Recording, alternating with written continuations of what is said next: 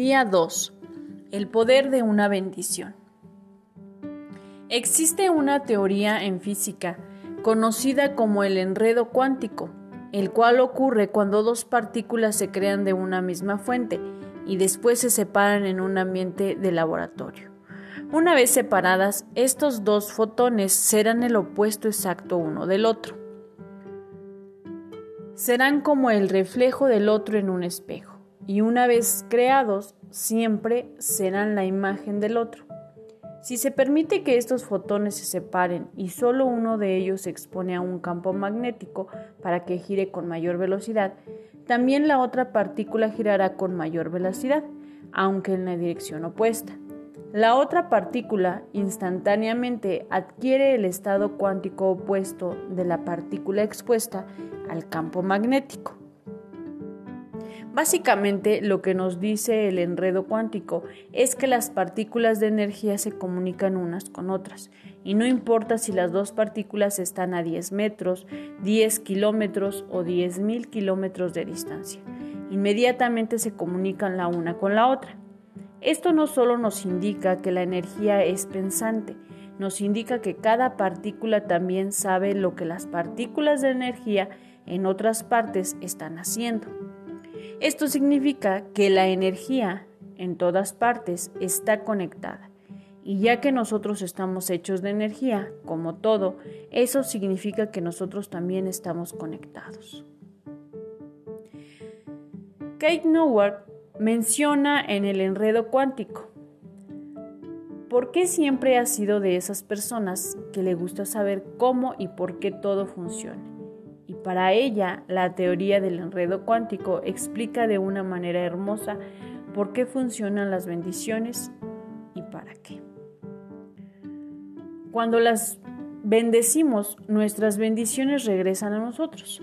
Somos seres maravillosos, cósmicos, universales, intrínsecamente energéticos y espirituales, y lo que damos a otros se nos regresa. Somos parte de la divina armonía del universo.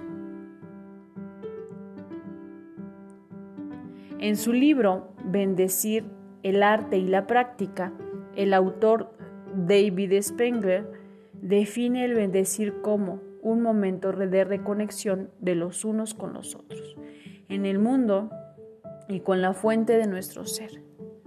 En este sentido, el bendecir nos despierta de nuevo a quienes y qué somos, uniéndonos con nosotros y con nuestros orígenes, recordándonos que somos uno.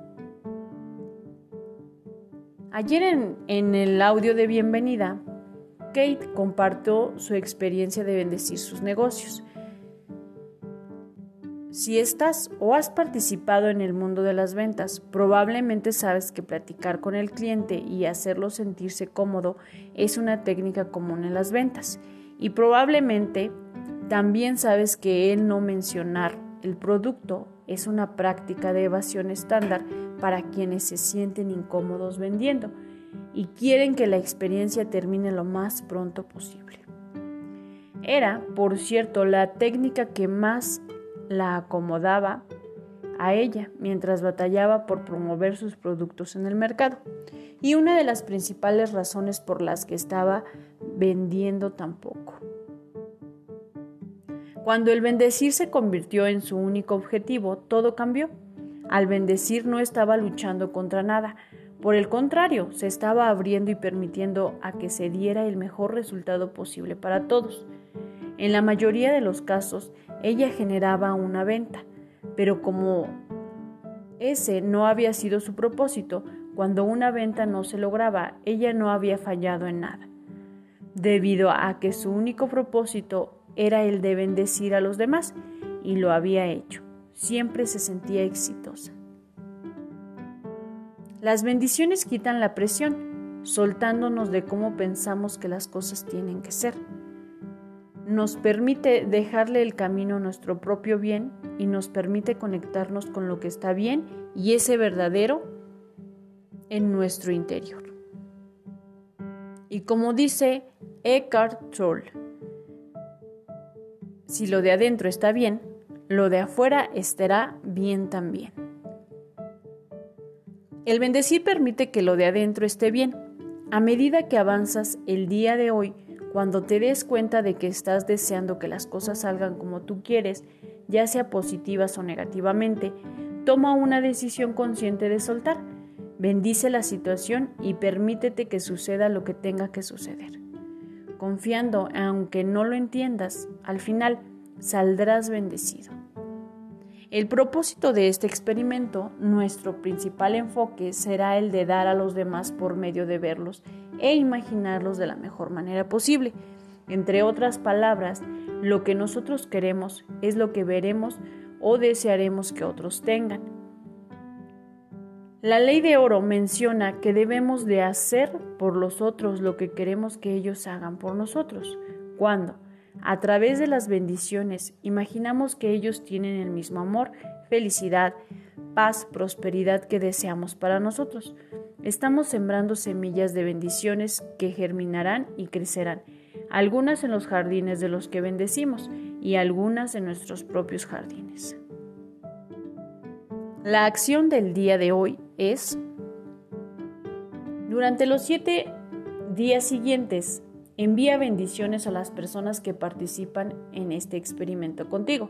Si tienes sus direcciones electrónicas, escríbese una nota diciendo que los estás cubriendo de bendiciones e imagina el mayor bien posible para ellos.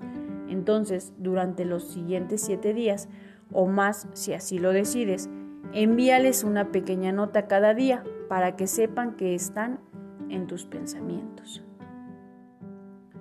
El pensamiento del día de hoy es, no es suficiente sembrar semillas en esta vida física, o sea, batallar para obtener millones, ni inventar algo extraordinario, ni entrar en el registro de alguna sociedad de quién es quién, porque sin importar lo sublime que pueda aparentar ser estas intenciones al principio, y aún así las semillas crezcan y florecen, tan solo crecerán para desaparecer más adelante. Si deseamos una vida completa y llena de amor, una que esté llena de luz nueva, entonces debemos sembrar estas semillas eternas dentro de nosotros. Esta es nuestra labor. La afirmación del día es, nací para ser una bendición para el mundo.